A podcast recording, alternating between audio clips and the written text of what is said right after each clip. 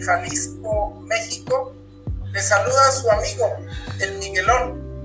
En esta ocasión, eh, haciendo por segunda vez eh, el programa con un invitado, es el primero que, repite. Eh, muchas gracias, muchas gracias.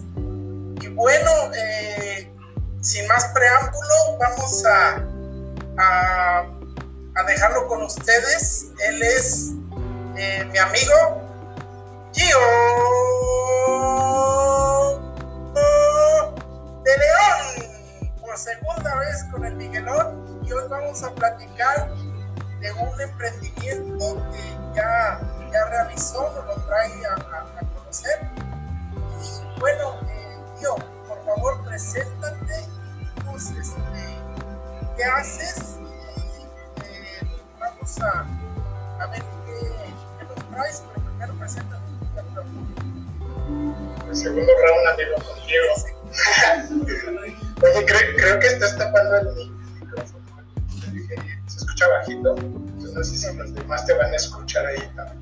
Sí, sí, Ahí ya estamos, ahí estamos. Ándale, sí, mejoró.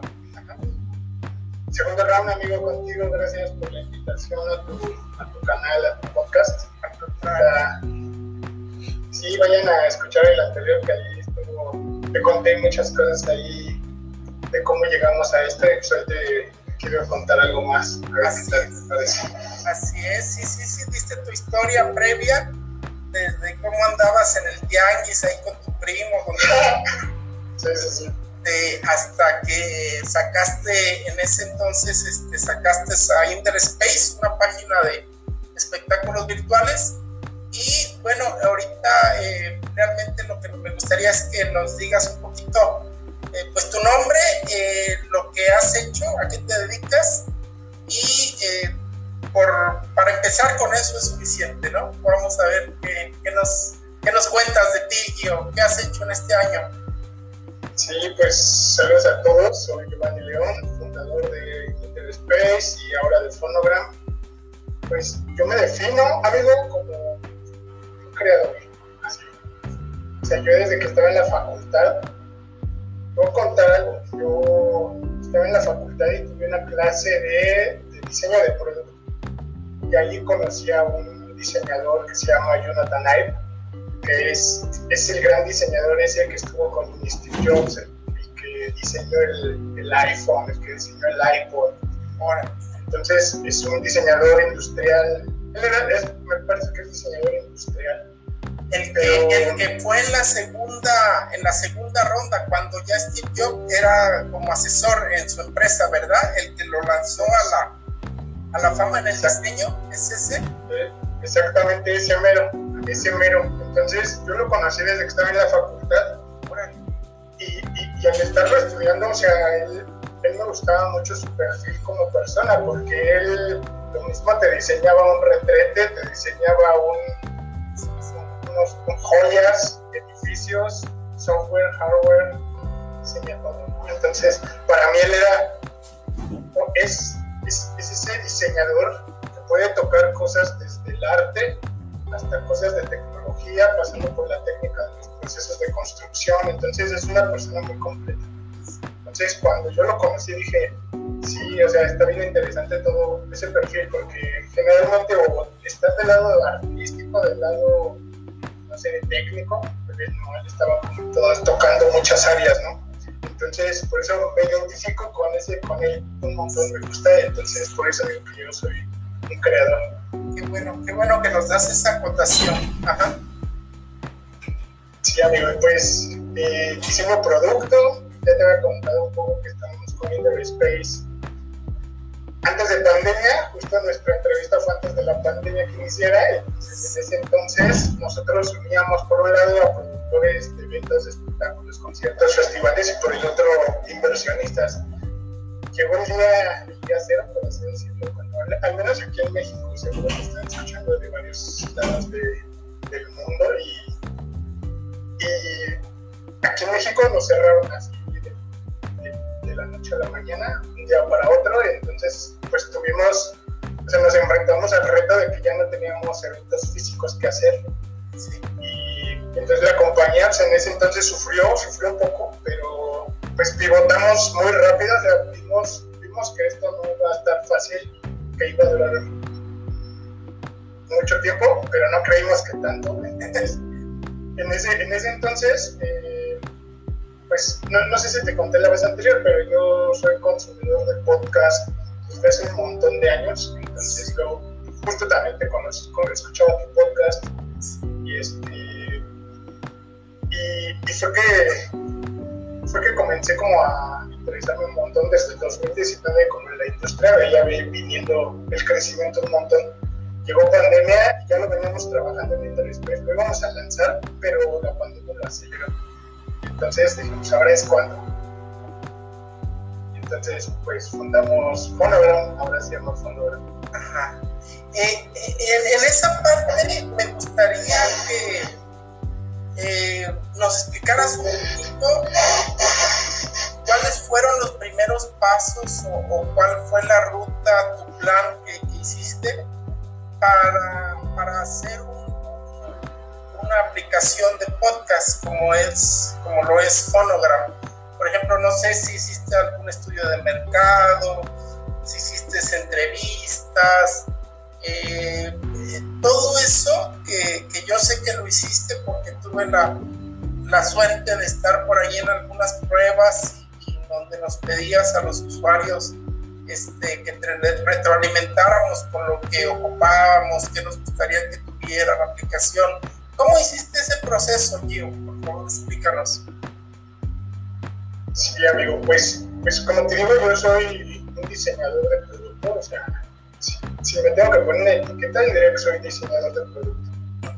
Entonces, pues, como en, como en mi proceso, o sea, antes de construir producto, yo siempre lo que hago es, primero buscar una industria este, en crecimiento, es lo que primero que hago, ¿no? Entonces, por ejemplo, a mí me interesaban mucho los podcasts, te digo que yo vi la tendencia de, podcasting que 2019 se super disparó, entonces me llamó la atención y lo siguiente que hice fue yo mismo crear mi propio podcast para ver, o sea, cómo, cómo funciona, ¿no? Cómo, es, cómo estar de, este lado del micrófono y todos los retos, ¿no? Entonces me enfrenté a muchos, yo personalmente. Y luego, lo siguiente que intenté hacer es monetizar mi podcast. Y resulta que está bien difícil, está bien difícil monetizar un podcast o vivir de un podcast es, está complejo, porque, bueno, hay varias maneras ya, hoy ya lo sabemos, pero pero así de inicio, alguien que empieza, pues no, está difícil, ¿no? Entonces, eh, lo siguiente que hacemos es como justo todo el, buscar toda la información de lo que hay en la industria, se le llama benchmarking, benchmarking. Y, lo que es, es como buscar todas las soluciones o empresas, proyectos, todo, todo, todo lo que existe en el mundo, pues gracias a Internet ahora es muy fácil encontrar esa información entonces es meterte a, a buscar información. Entonces nosotros bajamos todas las aplicaciones, las probamos, vemos qué nos gusta, qué no nos gusta, o sea, las usamos, las probamos como usuario. Ya de ahí pues vamos a hacer una matriz. O sea, luego si quieres te enseño ahí la locura que es, hacemos toda una matriz de las cosas buenas, malas, así. Y lo siguiente ya es hablar con usuarios. Es como, por ejemplo, contigo, que tú eres podcaster, gracias por ayudarnos ahí en las entrevistas. Hacemos, hacemos un, o sea, a mí me gusta la metodología de hablar con, con los usuarios, los que están creando esto, y, y preguntarles grupos muy pequeños, porque, o sea, hacemos muchas entrevistas, unas 50, pero personas de 4 o 5 personas para, para que podamos realmente entenderlos y que que un secreto, O sea, tú al momento de esas reuniones el objetivo es descubrir lo que no te quieren decir, porque, por ejemplo, tú lanzas una pregunta, ¿qué aplicación usas para grabar? ¿no? Y todos empiezan a decir, no, lo uso esta. Pero sigue la charla, o sea, la, idea es que siga la charla. Y entonces cuando, cuando todos se ponen a platicar entre sí, es donde realmente salen los secretos. O sea, el chiste es escuchar al usuario que están diciendo entre ellos cuando, cuando parece que no es la entrevista, ¿no? O sea, sí la entrevista ayuda, pero también las preguntas como secundarias son muy importantes. Entonces ahí te acabo de revelar uno de los secretos importantes de cómo escuchamos usuarios. Y ya, luego lo siguiente, o sea, ahorita vamos a lanzar ya la versión tester, que justo también está esa invitada y de los primeros que la va a ver. Y ahí, pues, justo, o sea, preguntarle, a ver, después de toda la investigación, del desarrollo del proyecto, el código, todo eso, pues, es que ya el usuario otra vez la vuelva a probar, ¿no? A ver qué te parece, si te funciona, dónde se rompe. Esa es, esa es una versión limitada para usuarios. Y ya lo siguiente, o sea, ya que arreglamos los problemas que puedan surgir o lo que no les gustó a los usuarios, identifiquemos, modificamos rápido y ya se lanza como, se podría decir que al público en general. Y entonces a partir de eso, pues ya empieza como otra estrategia, ya temas de marketing y ya sigue como otra fase. Ahorita, en este, perdón, perdón por la interrupción, en este momento podríamos decir que estás en la prueba, eh, perdón, en la etapa donde se le van a hacer, de hecho yo ya vi la aplicación, ya está en, un dominio ahí de, phonograph, este, y, ya está, ya está eh,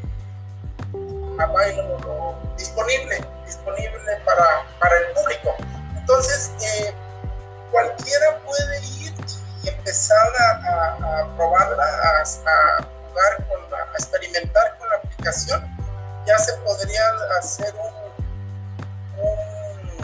un, podcast eh, a nivel pues prácticamente ya de producción, o sea, ya como un producto final ya se puede elaborar en la, en la, aplicación en el punto que está ahorita o aún faltan todavía más, más pruebas. Sí, déjame contarte qué es y ahorita te digo las fases que tenemos. Sí. O sea, esta, esta aplicación, o sea, el objetivo es que puedan hacer dos cosas principalmente. Hace muchas, tiene muchas herramientas, pero hace dos cosas. La primera es que puedas crear un podcast de manera muy fácil, porque por ejemplo algo que descubrimos dentro de la investigación es que no hay una manera fácil de cómo producirlo. O sea, al final de cuentas siempre necesitas un micrófono caro, necesitas eh, software, necesitas una computadora para renderizar, etc. Entonces al final necesitas unos audífonos caros, bueno, no son tan caros, pero unos muy caros este, pues ya otros, otro tipo de podcast ya necesita gente profesional, másteres, ingenieros de audio, etcétera, Este, y nosotros lo que quisimos es que en la misma nosotros podamos tener, o sea, desde, desde producirlo, grabarlo con un botón así como si mandaras una nota de voz. La idea es que con manos libres y fonogramas puedas crear todo un podcast. Y lo siguiente es, esa es la función uno, la principal, y la otra es que puedas monetizar. Lo que te contaba al inicio está bien difícil monetizar hoy en día. Eh, descubrimos, esta fue yo creo que el descubrimiento más grande de la investigación de mercado. Resulta que descubrimos que las plataformas, su modelo de negocio es revender el contenido de los usuarios, ¿no? Es decir, tú subes tu podcast a la plataforma, alguna plataforma, ellos van a agarrar tu contenido, la van a revender a otras plataformas y ellos ganan dinero y no te están compartiendo ni un peso por eso. Y entonces, otra manera en que ganan es de la publicidad, insertan publicidad a los oyentes, entonces ellos, ellos siempre ganan, las plataformas me refiero, y el podcaster es el que crea, el creador. Entonces a mí eso me dolió cuando estuve en la investigación profunda y me hice la pregunta, ¿y por qué? ¿Por qué los, creadores realmente que son los que están creando el producto o el contenido no, están ganando nada y los que sí se están poquito, no está bien difícil. Entonces, pues justo de ahí partió como el desarrollo de la aplicación tiene que ayudar al podcaster al creador de contenido a monetizar en el momento que quiera y nosotros no revender el contenido, o sea, no hacer eso porque pues no, o sea, eso me pareció como muy feo. Y entonces haces esas dos cosas. Puedes crear y puedes monetizar. Es lo que hace. Y, ahorita me preguntabas de las fases. Ahorita eh, justo estamos terminando el producto, ya estamos en los últimos días de programación y ya andamos ajustando ahí los últimos detalles. Vamos a tener varias fases varias fases como el usuario. La primera es invitar a gente que ya tiene un podcast creado para que vengan con nosotros y empecemos a tener contenido como entre todos, ¿no? O sea, que, se cree una comunidad primero de podcasters y entonces a esos podcasters nosotros ya les vamos a dar como, o sea, vamos a lanzar una academia para el podcaster Fonora, que la idea es enseñarles cosas como guionismo, producción, locución, este, cómo monetizar, etcétera, un montón de como temas que le pueden servir al podcaster, Y entonces, una vez como que pasemos esa, que tengamos unos pocos usuarios eh, podcasters y creadores de contenido, entonces la siguiente fase ya es atraer a oyentes, porque para que justo podamos eh, recomendar esos podcasts a, todos los oyentes. Entonces vamos a conectar oyentes con podcasters que ya tengan un podcast. Y la tercera fase ya es abrir la parte de la, de la creación edición. Entonces vamos a lanzar un editor tanto en la aplicación, en la aplicación va a tener funcionalidades sencillas, recortar, este, insertar canción de fondo, etcétera, muy sencillito para que no pese la aplicación. Y vamos a lanzar una versión web donde vamos a meter herramientas ya más, o sea, con, con, un montón de complejidad técnica, depende también conocimiento, pero vamos a poder hacer audio de mucha mejor calidad y todo desde la aplicación. Esa es, es como la, como la, cómo lo tenemos estructurado en fases para el usuario. Y pues ahorita esperamos ya puedan probarla y descargarla. Seguramente cuando estén escuchando este podcast ya va a estar disponible en las, en las tiendas importantes de aplicaciones. Sí, sí, fíjate que todo ahorita, en este momento caigo a la cuenta de todo eso que nos compartes, de que, eh, pues como eh, el, creador es el que a fin de cuentas menos se, beneficia y se beneficia con, muy poco realmente. Entonces, eh, yo hace unos momentos que vi la aplicación y estuve ahí en la, página, este, pues veo que en primera trae muchas cosas, o sea, eh, la experiencia que, he tenido yo con, con, algunos editores de podcast, este, eh, pues la veo muy, con mucha más, más uh, bondades, pues, para hacer más cosas, porque las, las que ahorita están en lo comercial, pues sí son, yo las siento muy reducidas, o sea, no, no traen todo ese, esa, esos adornos o, cosas que nos pueden ayudar y darle un valor más profesional al podcast o al contenido. Entonces sí se me, me parece muy, muy, muy interesante la, la, oferta de, del, del producto y pues también, este, eh, cómo eh, me gustaría que después, si, tuvieras eh, tiempo, oportunidad, nos, nos dijeras más bien, o mejor dicho, cómo cada parte la fuiste llevando, este, pues también porque la, la aplicación ya es, es, muy profesional, yo la, yo la vi ya muy profesional y ya este, aunque todavía le faltan unas últimas pruebas, pues ya, ya está muy atractiva para un usuario. Entonces sí, eh, felicitarte. Creo que también estás en un, en un programa eh, con la gente de Platzi, con, participando ahí con otros emprendedores. Platícanos tu experiencia en ese, en ese lado, tío, por favor amigo, pues eh, estamos participando en la City de Money 2021 y estamos participando con otras 24, en total son 25 startups de Latinoamérica, de México somos tres, dos de, pues, dos de Guadalajara y la mía de Algunas de Colombia, Europa, Sudamérica, Chile, Colombia, así. Entonces, eh, está, todas las startups que están participando tienen un muy, muy, buen nivel. O sea, sí, tanto los emprendedores como las ideas y modelos de negocio para Silicon Valley, rondas de inversión están muy interesantes. Y pues sí, nos seleccionaron, nos ha ido, estamos en la segunda semana ha sido un programa muy interesante. O sea, nos están enseñando, pues, ya cosas, cosas como, técnicas de nivel muy profundo y muy alto. Y está divertido, ha estado bastante interesante. Ya la, esperemos, si, pueden vernos en vivo el día de la final, pues ahí vayan a echar las palabras en los comentarios del canal de Platzi, que vamos a estar en vivo saber cómo nos va, amigo. Esperamos que bien. No, te, va a ir muy bien, te va a ir muy bien. Es lo que también te quería comentar. En este emprendimiento estás este, tú solo, eh, tienes un equipo. Eh, platícanos en ese, en ese aspecto. Sí, tenemos equipo. Justo el equipo Space migró conmigo a desarrollo de fonograma.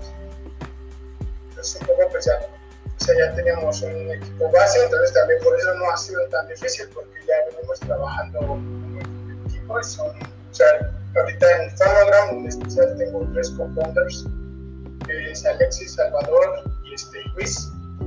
Eh, saludos a ellos. Y, y bueno, gente que nos está ayudando ya en otros temas como growth, publicidad, etc. Entonces, pero sí, ya tenemos ahí, ahorita estamos trabajando siete en Phonogram, somos todo un equipo chiquito, pero pues, esperemos que pronto podamos crecer. Todo depende de, la aceptación de los usuarios. Si les gusta la aplicación y la hacen viral, la Navidad. vas a ver lo que sí. De hecho, voy a dejar en los comentarios de este podcast tu, tu, link a la aplicación, ya, ya lo tengo este, también, eh, si nos pudieras decir dónde te podemos localizar, aparte de, la aplicación, y algo más que quisieras agregar, para prácticamente concluir con broche de oro. Sí, pues a mí me pueden encontrar como Geo, Geo bajo Es como la red social que más uso. Estoy igual en todas las redes sociales, pero, pero me encuentran muy fácil y, las redes sociales de Phonogram, Phonogram App, no así, seguramente les saldrá. Y este, cuál era la otra pregunta, ¿qué más quiero agregar? Pues no sé, amigo, no sé si podemos regalar un código para la comunidad, vamos a tener bastantes cosas. Este, ya veremos qué les regalamos, si quieres también en los comentarios ahí dejas el código.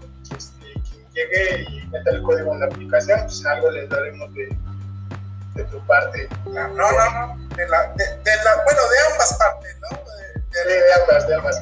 Un agradecimiento a todas las personas que nos hacen el favor de regalarnos su tiempo, su atención y sobre todo, pues apoyarnos entre todos los emprendedores en este mundo del emprendimiento y en general, pues hay que, hay que ayudar y como, como, dicen, hacer el bien sin mirar a quién y no esperar nada a cambio. Hay veces que cuando menos te lo esperas, recibes algo bueno o, a veces recibes algo malo.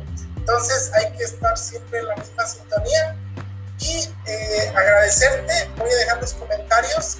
Seguimos en contacto cuando tengas tus, eventos de, de o cualquier otro. Si te podemos ayudar, cuenta con nosotros. Muy agradecido, tío, y estamos en contacto. Mil gracias. Pásala bien, Miguelón. Pásala bien. Gracias a todos. Saludos.